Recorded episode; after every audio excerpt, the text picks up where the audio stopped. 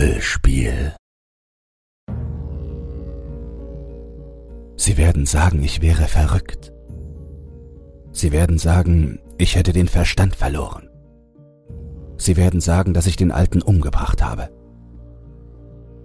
Doch das stimmt nicht. Der Herr ist mein Zeuge. Wäre es irgendwie möglich gewesen, so hätte ich ihn getötet. Aber so war es nicht. Völlig egal, was Sie sagen oder zu wissen glauben. Ich weiß, dass Sie keinen Deut auf meine Worte legen werden, dass Sie in Ihren kleinen, beschränkten Spießerhirnen schon ganz genau wissen, wie Sie mir einen Strick daraus zu drehen haben. Beweise, Indizien. Sie finden ein paar seltsame Flecken und glauben, Sie wüssten tatsächlich, was in dieser abgefuckten Wohnung passiert ist. Was dort drin gehaust hat. Was es dort angestellt hat. Sie haben nicht mal ansatzweise eine Ahnung. Aber ich, ich weiß es. Ich habe den Horror, der in dieser Wohnung vonstatten ging, miterlebt. Den wahren, nicht mit Worten zu beschreibenden Horror. Aber sie hören mir nicht zu. Worte prallen an ihnen ab. Also werde ich ihnen die Wahrheit in die Wände dieser verfluchten Zelle ritzen. Vielleicht glauben sie mir ja, wenn sie es lesen. Es begann alles mit dem Alten. Schon an dem Tag, an dem er nebenan einzog, wusste ich, dass mit dem Kerl etwas nicht stimmt. Es war keine Intuition, Vorhersehung, Instinkt oder was immer für klugscheißerische Fachausdrücke ihnen dafür gerade im Kopf herumspucken. Man sah es ihm einfach an. Allein die Art, wie er sich fortbewegte. Humpelnd und schleppend, als wäre ein Großteil seines dürren Körpers nur totes Gewicht, das die Beine hinter sich herzerrte. Seine Haut war wächsern, fast gelb, die Haare auf dem Kopf kaum mehr als welkes Gestrüpp, und erst sein Gesicht, halbseitig krumm und schief, als wäre ihm die rechte Gesichtshälfte nach und nach herabgetropft, wie Kerzenwachs. Eigentlich sah er gar nicht wirklich lebendig aus. Er wie ein wandelnder Leichnam, ein schon lange toter Mensch, der diesen Zustand allerdings partout nicht akzeptieren wollte. Schlaganfall werden Sie jetzt sagen. Arthritis, Gicht, Leberzirrhose. Ein von Krankheit und Alter gebeutelter Mensch, ein armes altes Frack. Glauben Sie mir, hätten Sie ihn gesehen, würden Sie nicht so denken. An dem Alten war nichts Bedauernswertes, nichts Mitleiderregendes. Dieser alte Mann war abstoßend. Man sah ihn an und spürte nicht einfach nur schlichte Abscheu, sondern vielmehr eine tiefsitzende Form von abgrundtiefem Ekel. Alles an ihm war abscheulich, so als wäre seine bloße Anwesenheit eine Krankheit, und er selbst das schwerende Geschwür im Zentrum. Alleine ihn anzusehen, weckte in mir das Verlangen zu duschen. Das ging im Übrigen nicht nur mir so. Die anfangs so neugierigen Nachbarn zogen sich rasch wieder in ihre Wohnungen zurück, und die armen Schweine von der Spedition schienen nur einen Atemzug davon entfernt zu sein, den Alten und seine Habseligkeiten kurzerhand auf der Straße stehen zu lassen. Die Jungs haben an dem Tag hart gearbeitet für ihr Geld, das kann ich Ihnen sagen. Nicht nur wegen dem abscheulichen Kreis, sondern auch wegen all dem absurden Zeug, das sie in den ersten Stock unseres Wohnhauses schleppen mussten.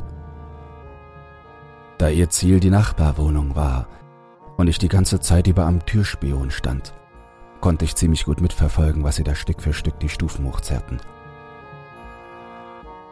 Labortechnik. Das ist nach wie vor das einzige Wort, das mir dafür einfällt. Vielleicht liegt es an meiner niedrigen Bildung, aber irgendwie bin ich sicher, dass auch die Eierköpfe des FBIs dafür keine geeigneten Worte finden könnten. Nie zuvor habe ich so seltsame Apparaturen und Gerätschaften gesehen, wie das, was die kalkweißen Speditionsleute an meiner Türe vorbeigeschleppt haben. Manches davon sah so billig aus, als hätten Kinder es aus Draht und Alufolie gebastelt. Anderes wiederum wirkte wie etwas, das man aus E.T.s Raumschiff oder Area 51 geklaut hat. Das sperrigste Teil hoben sie sich für den Schluss auf, denn es war so schwer, dass alle fünf Mann mit anpacken mussten. Es war eine Art Orgel, auch wenn ich das Wort nur hernehme, weil mir nichts Passenderes dafür einfällt. Ein wahres Monster aus Rohren, Klappen, Schläuchen und Blasebälgen, das seinem Besitzer in Grässlichkeit nichts nachstand.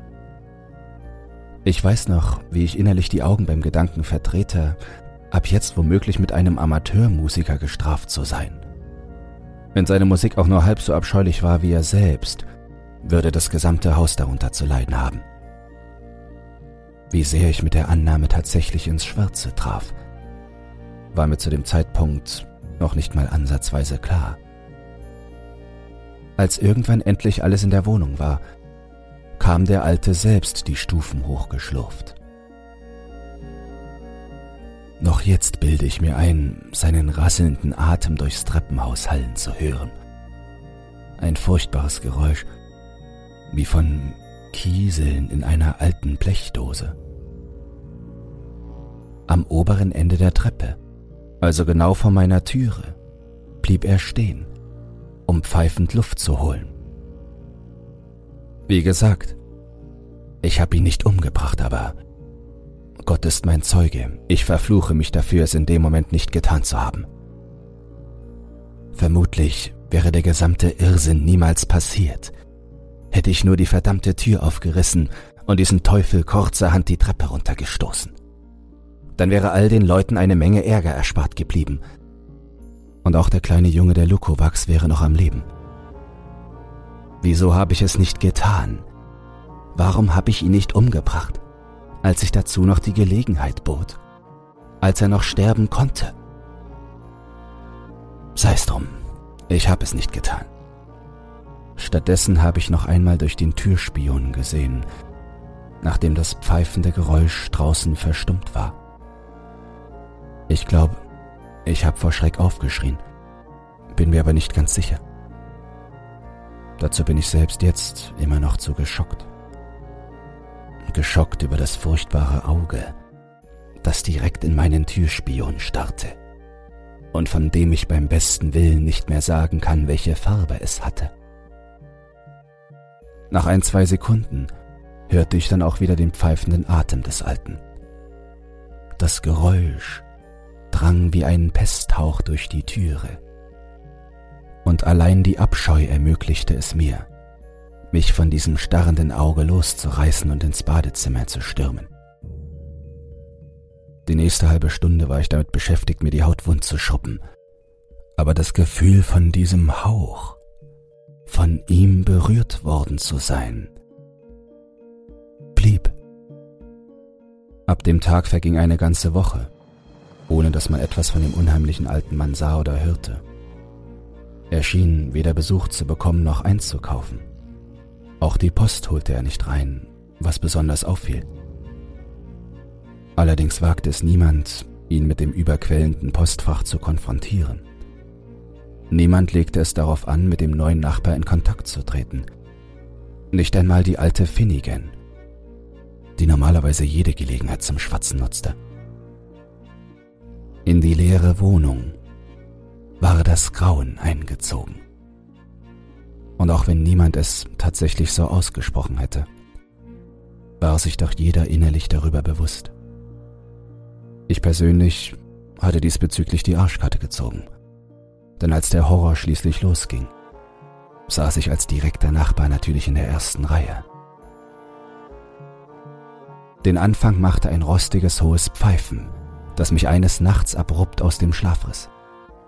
Nach dem ersten Schrecken kam mir sofort die abartige Orgel meines neuen Nachbars in den Sinn. Der Gedanke, dass der Kerl das Ding mitten in der Nacht ausprobierte, weckte in mir vorrangig Wut zeitgleich aber auch eine tiefsitzende, nicht mit Worten zu erklärende Furcht. Schuld war der zwar bereits verflogene, aber immer noch wie ein Zahnarztbohrer im Schädel nachhallende Ton.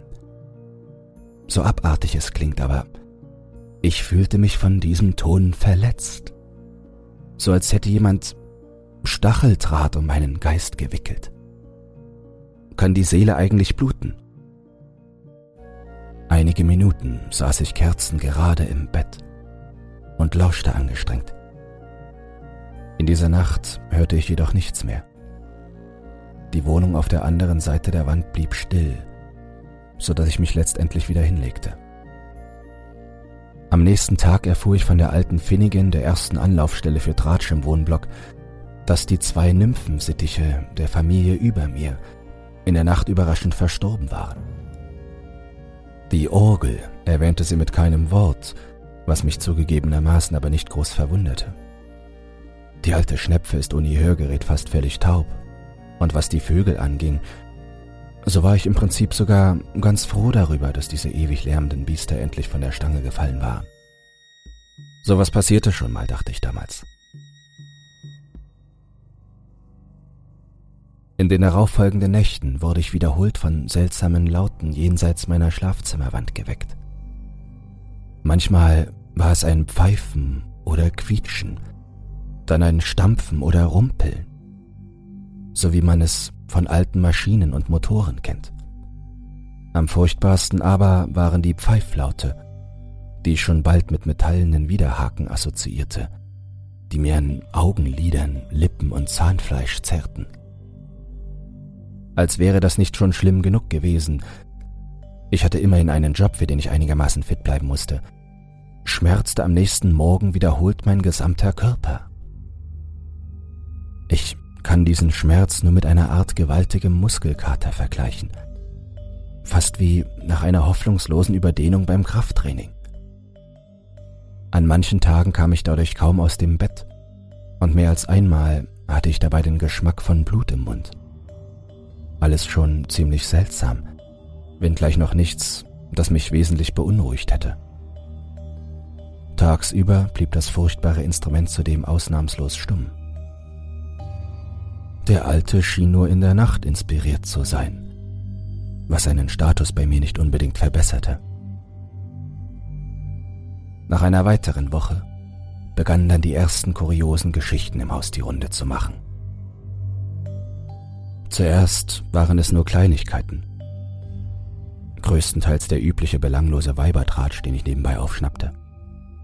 Da war die Rede von merkwürdigen Pflanzen, die auf einmal in den Blumentöpfen wucherten. Oder dem nächtlichen Zirpen von etwas, das wie eine riesige Zikade klang, aber partout nicht lokalisiert werden konnte. Ich hörte etwas von übel riechenden Schimmelflecken, überraschendem Ungezieferbefall und wie die alte Finnigan sich über Klopf- und Gluckergeräusche in den Wänden beim Hauswart beschwerte. Wie gesagt, das meiste war für mich nur das übliche Getratsche und daher ohne Belang. Der einzige, der mich etwas nachdenklich machte, war der alte Nowotny, ein verwitweter Tscheche, mit dem ich gelegentlich Karten spielte. Er vermisste seine Katze, und mir war aufgefallen, dass das nächtliche Konzert meines Nachbarn seit neuestem auch eine Tonabfolge enthielt, die sehr an das schrille Wimmern eines Tieres erinnerte. Ich vermied es allerdings den alten Knaben darauf aufmerksam zu machen. Immerhin hatte ich keine Beweise, und abgesehen davon wollte ich in die Sache schlichtweg nicht hineingezogen werden. Ich hatte meine eigenen Probleme. Zwei Tage später, wie zum Ausgleich für mein Schweigen, begann die Sache mit der Schlafzimmerwand. Als ich von der Arbeit nach Hause kam, fiel mir sofort der schlechte Geruch auf, der die gesamte Wohnung durchzog. Es war ein fauliger Dunst, wie man ihn ansonsten am Boden des Mülleimers findet, also wirklich übel. Nachdem ich hastig alle Fenster aufgerissen hatte, begann ich nach der Quelle des Gestanks zu suchen. Absurderweise befand sie sich in meinem Schlafzimmer. An der Wand, die mich und meinen Nachbarn voneinander trennte, breitete sich ein großer, gelb-grüner Fleck aus. Es war eindeutig eine Art Schimmelpilz, grün-weiß und schleimig zäh. Ich zähle mich eigentlich nicht zu den Zimperlichen, aber der davon ausströmende Geruch drehte mir ungelogen den Magen um. Anstatt die Füße hochzulegen, verbrachte ich die nächste Stunde folglich damit, die Wand mit allen mir zur Verfügung stehenden Putz- und Desinfektionsmitteln zu bearbeiten. Nachdem ich die Putzlappen im Anschluss entsorgt und ausgiebig geduscht hatte, musste ich allerdings feststellen, dass der Geruch sich nach wie vor hartnäckig im Raum hielt. Notgedrungen wich ich auf die Couch im Wohnzimmer aus. Verflucht unbequem, aber zumindest mit dem Vorteil, dass ich in dieser Nacht das furchtbare Getöse der Orgel nicht hörte. Am nächsten Morgen stellte ich fest, dass der Fleck überraschend wieder da war. Das irritierte mich nun doch etwas, zumal er auch deutlich größer aussah wie am Vorabend. Verwirrt, aber weiterhin entschlossen, griff ich daher noch vor dem Frühstück erneut zum Putzmittel. Gegessen habe ich danach allerdings nichts. Das eklige, fast elastische Gefühl der glitschigen Wand unter meinen Fingern hatte meinen Appetit restlos verdorben. Ein wirklich beschissener Start in den Tag. Doch es sollte noch weitaus schlimmer kommen. Da ich hinter der ganzen Misere einen Wasserrohrschaden vermutete, blieb mir nichts anderes übrig, als mich an meinen verschrobenen Nachbarn zu wenden. Noch jetzt bereue ich diese Entscheidung. Es dauerte beinahe fünf Minuten, bis der Alte endlich auf mein Klopfen reagierte. Die Tür öffnete sich einen winzigen Spalt, gerade groß genug, um eine Wolke übelsten Gestank ins Treppenhaus zu entladen. Würde man mich zwingen, es in Worte zu fassen, so wären Verfall, Fäulnis und Gruft die Begriffe, die mir als erstes dazu einfielen. Nicht dass ich jemals in einer echten Gruft war, aber schlimmer kann es dort auch nicht riechen. Schon wieder halb auf Rückzug starrte ich auf den Türspalt. Soweit ich es erkennen konnte, war die Wohnung dahinter völlig dunkel. Von dem alten Mann selbst sah ich nichts, mit Ausnahme eines Auges, das durch den Türspalt linste. Es war dasselbe Auge, das vor ein paar Wochen in meinen Türspion gestarrt hatte. Milchig trüb, wie ein pochiertes Ei und von einer geradezu feindseligen Skepsis geprägt. Was? drang es durch den Türschlitz, kaum lauter als ein Flüstern. Die Wand in meinem Schlafzimmer hat Schimmelbefall brachte ich trotz meiner Abscheu erstaunlich ruhig hervor. Ich wollte fragen, ob Sie davon ebenfalls betroffen sind. Womöglich gab es irgendwo einen Rohrbruch oder ähnliches. Das Auge zog sich etwas zusammen und ich hörte etwas, das ein Schniefen, womöglich aber auch ein Ausspucken war. Hab ich nicht, kam die Antwort, jetzt mehr gezischt als geflüstert. Hab ich nicht, gibt's hier nicht. Gehen Sie weg! Das Auge verschwand und der Spalt begann sich zu schließen. Gleichwohl zutiefst erleichtert darüber, verspürte ich doch den schon lange angestauten Frust in mir aufsteigen. Könnten Sie dann wenigstens mit dem verdammten Krach aufhören?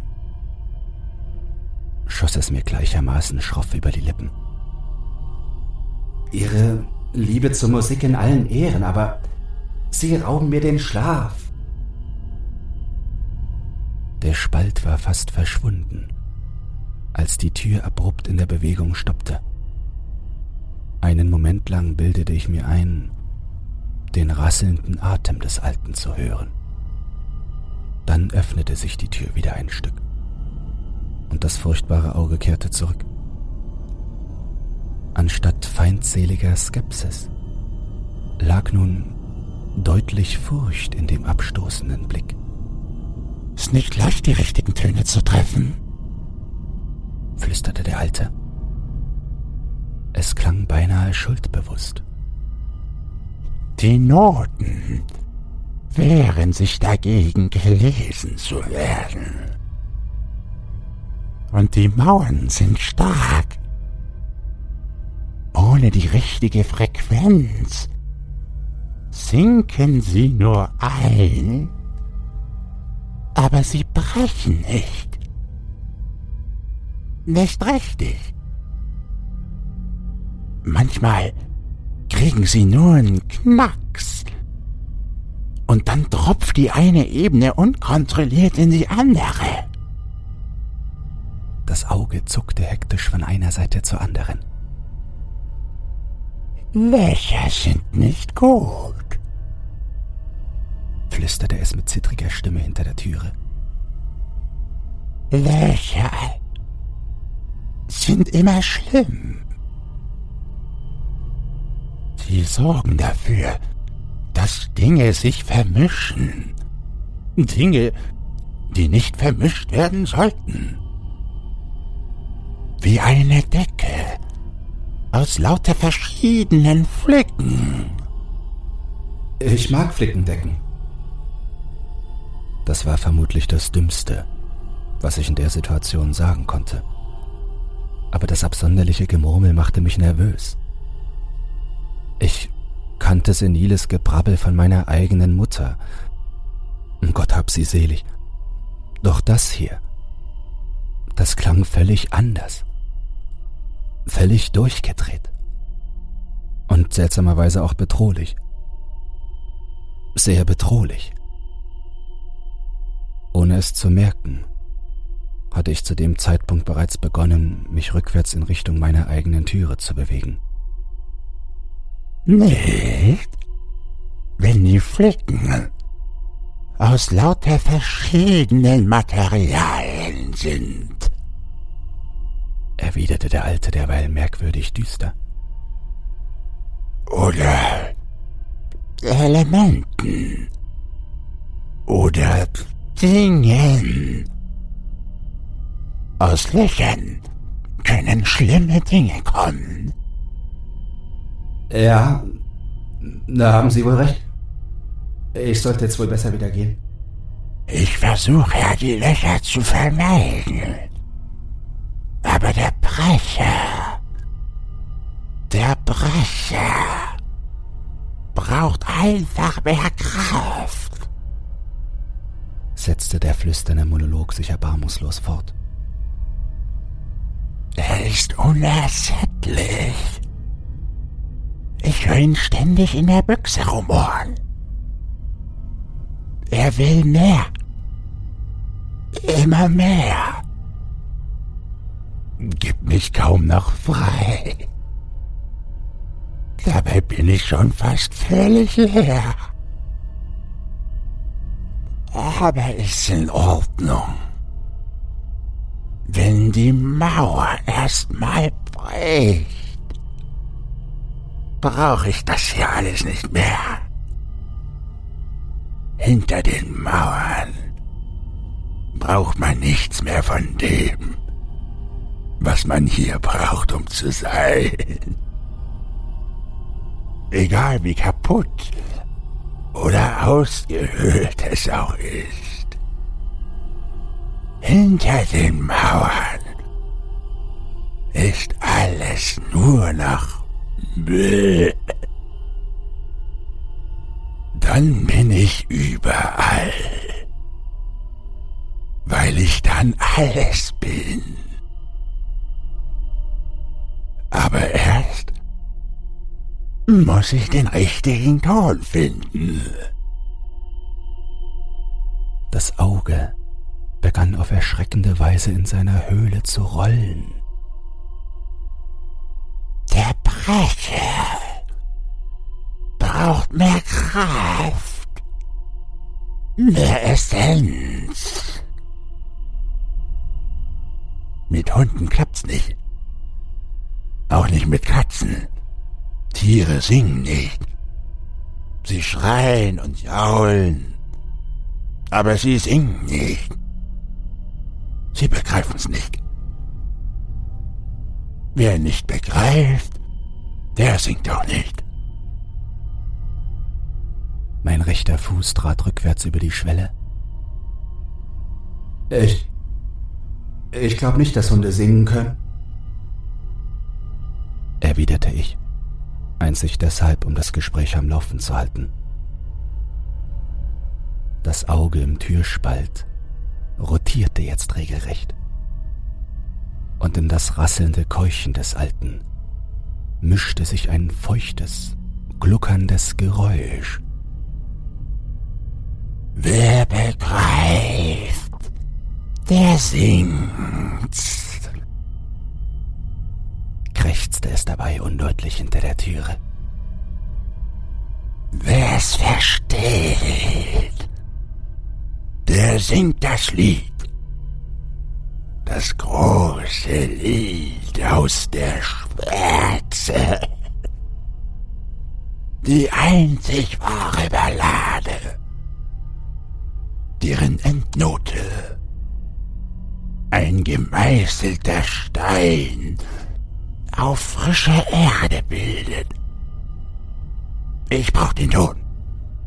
Den verfluchten letzten Ton. Meine Hand krallte sich um den Türstock.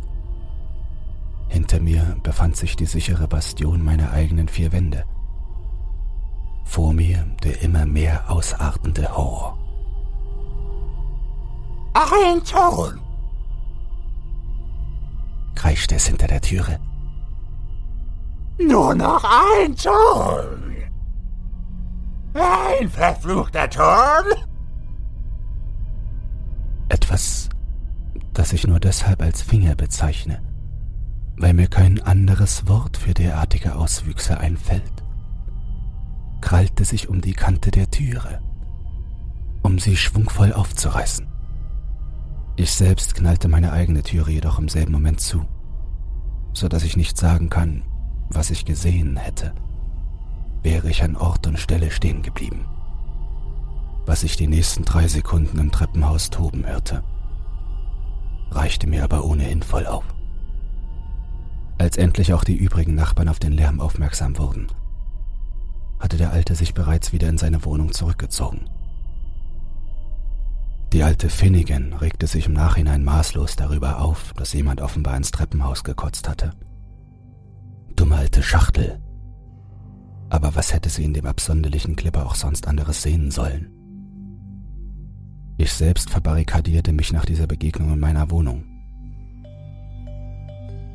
Vermutlich wäre es besser gewesen, die Koffer zu packen und der Sonne zu folgen. Doch versuchen Sie mal selbst, Ihr festgefahrenes Leben einfach so hinter sich zu lassen. Im Prinzip erging es mir wie dem Überlebenden in einer Kriegszone. Ich spürte die Gefahr, versuchte aber, mich damit zu arrangieren und meinen Alltag irgendwie weiter ablaufen zu lassen. Ohne Zweifel ist menschliche Kompromissbereitschaft eine der erfolgreichsten Überlebensstrategien überhaupt. Womöglich aber auch nur einfach die dümmste, die wir uns ausdenken konnten. Inzwischen bin ich da ziemlich unsicher geworden. Nach der schauerlichen Begegnung an der Türe steigerte das Orgelspiel sich jedenfalls von Nacht zu Nacht immer mehr. Keine Ahnung, was der Alte mit der richtigen Frequenz gemeint hatte. Doch den immer grauenvolleren Tonabfolgen nach schien er sie einfach nicht zu finden. Mein Schlafzimmer blieb weiterhin unbewohnbar, obwohl ich dem vermeintlichen Schimmelbefall bis zu dreimal am Tag zu Leibe rückte. Je öfter ich die Wand allerdings mit der Scheuerbürste bearbeitete, umso mehr hatte ich dabei den Eindruck, dass sie unter meinen Händen nachgab, wie feuchtes Schwammwerk. Aus Selbstschutz wehrte ich diesen Eindruck wiederholt als Einbildung ab. Ebenso das rhythmische Pulsieren, das ich dabei in den tieferen Schichten des Mauerwerks zu spüren glaubte. Ich weiß inzwischen selbst, wie dumm und engstirnig diese Kopf in den Sand-Taktik war. Nur bestand die einzige Alternative darin, einfach restlos den Verstand zu verlieren. Zudem war ich mit dem Problem nicht allein. Auch das übrige Haus entkam den mehr und mehr anschwellendem Irrsinn nicht. Der Keller wurde spontan zur Sperrzone, nachdem eine junge Frau von etwas angegriffen wurde, das sie als zweiköpfige Ratte mit Schnabel bezeichnete. Man stellte professionelle Fallen auf, doch nachdem die Kammerjäger damit tatsächlich Beute gemacht hatten, verließen sie das Wohnhaus fluchtartig. Ähnlicher ging es einem Feuerwehrtrupp, der ein angebliches Hornissennest auf dem Dach entfernen sollte. Ich war nicht dabei, doch die Schreie vom Dach sowie die zwei Burschen, die offenbar aus freien Stücken vom Dach sprangen, waren aussagekräftig genug. Ich weiß bis heute nicht, was sich dort oben eingenistet hat, empfehle aber niemanden nachzusehen. An manchen Tagen schienen die Stufen im Treppenhaus kein Ende zu nehmen. An anderen hatte man den Eindruck, drei Stockwerke in einem einzigen Schritt hinter sich gebracht zu haben. Wände und Fußboden wechselten spontan die Farbe. Und mehr als einmal quälte man sich mit dem Hausschlüssel ab, weil das Türschloss überraschend verschwunden oder vielmehr zugewachsen war. Dank der alten Finnegan und ihrem zwanghaften Drang zum Tratschen erfuhr ich auch so einiges aus dem zunehmend seltsameren Alltag meiner Nachbarn. Unter anderem wurde ein schon betagteres Pärchen wegen einer seltsamen Hautkrankheit ins Krankenhaus eingeliefert. Es war die Rede von extremem Schuppenbefall, aber ich lege nicht meine Hand dafür ins Feuer, dass damit normale Hautschuppen gemeint waren. Ein junger Familienvater brach sich ein Bein als der Boden unter ihm sich spontan verflüssigte. Und der pensionierte Richter, den wir alle wegen seinem Schnurrbart gern den Oberst nannten, litt plötzlich unter Panikattacken. Ein paar Mal habe ich in der Nacht brüllen gehört. Irgendwas von rollenden Augen, die ihn von der Decke herab anstarrten. Die polnische Familie mit den Nymphensittichen musste ihre auf einmal schlafwandelnden Kinder wiederholt aus dem Treppenhaus holen, während andere Nachbarn dafür mit akuter Schlaflosigkeit oder ausfallendem Haar und Zähnen zu kämpfen hatten. Mir selbst begannen nach und nach Finger und Zehennägel abzufallen.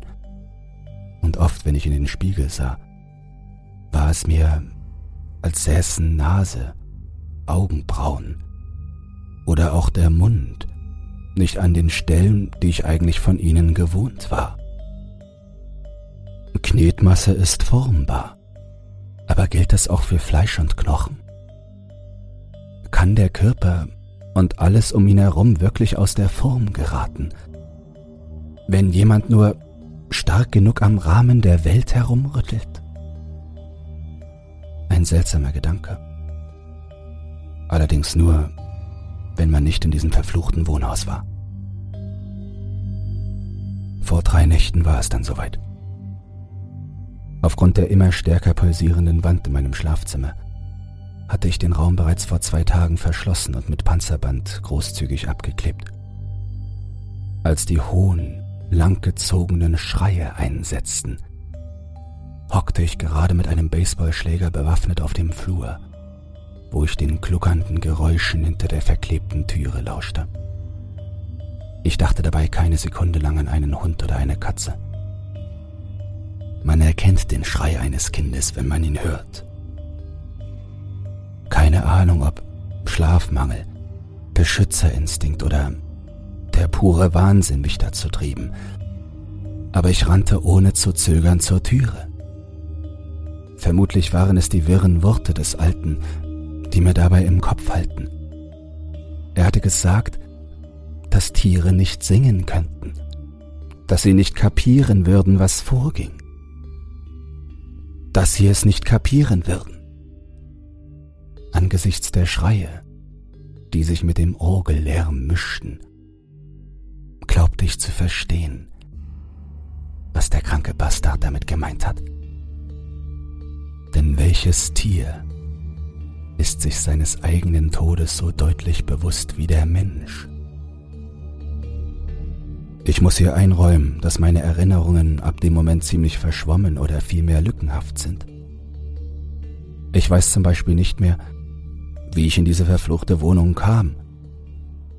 Ob ich die Türe aufgebrochen habe oder sie womöglich schon offen stand. Ich weiß auch nicht mehr, ob mir andere Nachbarn folgten oder nicht. Was mir hingegen gut im Gedächtnis blieb. So gut, dass ich es nicht mehr vergessen werde, bis ich sterbe, ist der Anblick der abartigen Orgel. Ein einfach nicht mit Worten beschreibbares Konstrukt, das im Zentrum eines zugemüllten, höhlenartigen Raumes stand und mit seinen unzähligen Klappen, Blasebälgen und Rohren auf seine ganz eigene Art zu leben, zu atmen, zu knurren und zu schnaufen schien. Jetzt, wo ich so darüber nachdenke, könnte man es beinahe mit einem schlagenden Herz vergleichen. Das schlagende Herz des Wahnsinns. Der Alte saß mit dem Rücken zu mir auf einer zum Hocker umfunktionierten Kiste, drehte seinen Kopf allerdings ruckartig um unmögliche 180 Grad, so wie er mich in den Raum stürmen hörte. Sein Gesicht, sofern man es noch so nennen konnte, glich einem Picasso-Gemälde. Das mag jetzt womöglich ganz komisch klingen, vielleicht sogar an einen Cartoon-Gag erinnern, stellte in realer Sicht aber den absoluten Horror schlechthin dar. Eigentlich sah er gar nicht mehr wie ein Mensch aus. Eher wie eine von Kindern zusammengematschte Knetfigur, deren Konturen hoffnungslos verlaufen waren. In den Augen dieses als Mannes getarnten Monsters eines war auf Kinnhöhe gerutscht, wo es wie ein gelblicher Pickel wirkte. Lagen gleichermaßen Überraschung wie auch bodenloser Hass. Dass es sich nicht postwendend auf mich stürzte, lag einzig daran, dass es ihm an Möglichkeiten dazu fehlte. Soweit ich das nämlich beurteilen kann, war das, wozu seine Finger geworden waren, mit den Orgeltasten verwachsen. Am allerdeutlichsten aber erinnere ich mich an den merkwürdig verdrehten Körper des kleinen Lukovac-Jungen, der zwischen den sich wild bewegenden Orgelpfeifen hing, wie eine Fliege im Spinnennetz. Kleine trug noch einen blutgetränkten Pyjama keine Ahnung warum, aber das Detail hat sich fest in mein Gedächtnis gebrannt.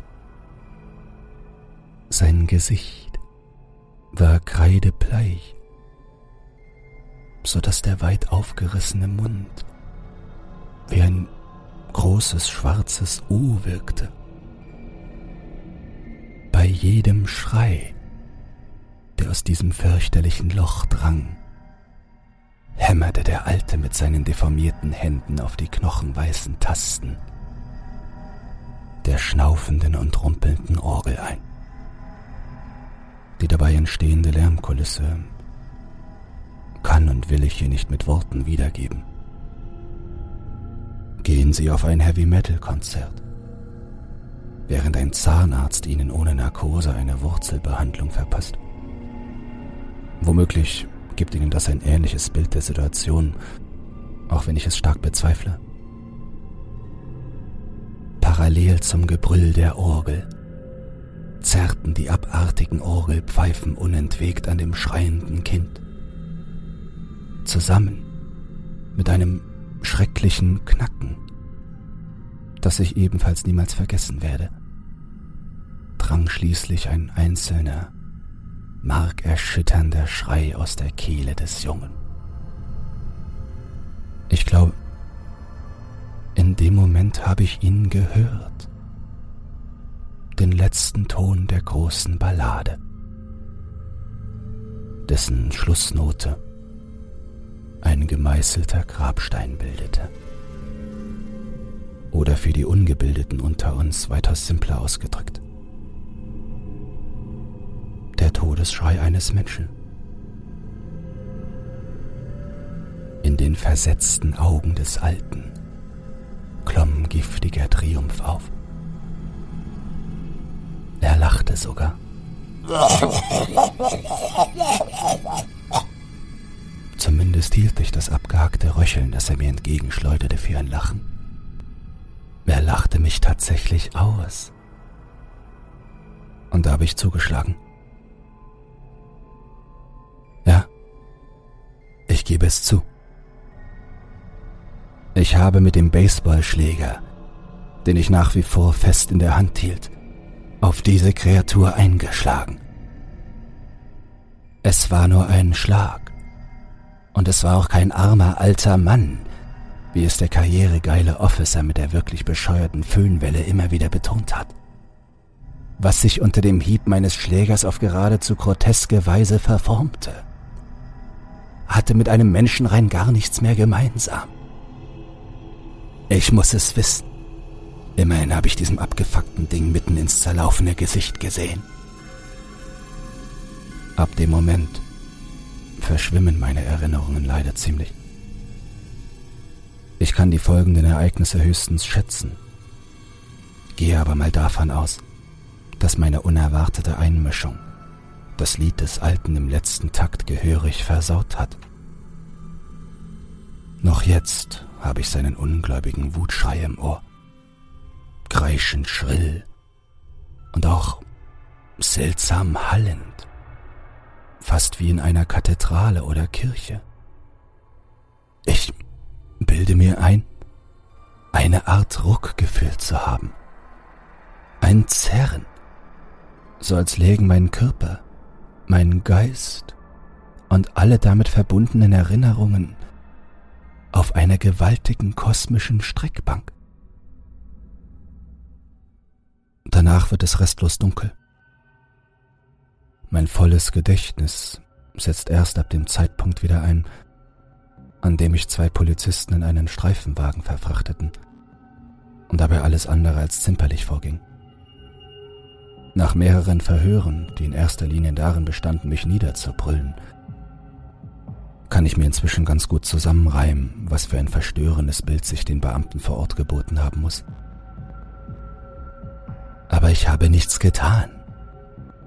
Weder habe ich die Leichen dieser armen Familie verstümmelt, noch mit einem selbstgebastelten Sprengsatz die Wohnung meines Nachbarn zerstört. Auch den alten Mann habe ich weder getötet, noch habe ich seine Leiche versteckt oder gar entsorgt. Ich weiß nicht, wo er jetzt ist. Ebenso wenig, was es mit der zerstörten Orgel auf sich hat. Oder was darin gehaust und sich von dem Alten ernährt hat. Genauso wenig kann ich erklären, warum ich überhaupt noch am Leben bin und dies alles hier aufschreiben kann. Vermutlich ist es nur ein Versehen, das der Alte schon bald korrigieren wird. Er hat's zwar nicht hinter die Mauer geschafft, doch es gibt jede Menge Raum zwischen den Wänden. Nicht ganz das, was er sich erhofft hat, weshalb er mich früher oder später für meine Einmischung zur Rechenschaft ziehen wird. Ich weiß nicht, was mich erwartet. Doch ich habe keine Angst davor. Wenn man einmal in die Hölle geblickt hat, kann einen kaum noch was erschrecken. Auch wenn ich zugeben muss, dass das zischelnde Flüstern aus den Wänden allmählich wirklich unerträglich wird. Es klingt beinahe wie ein gesummtes Lied.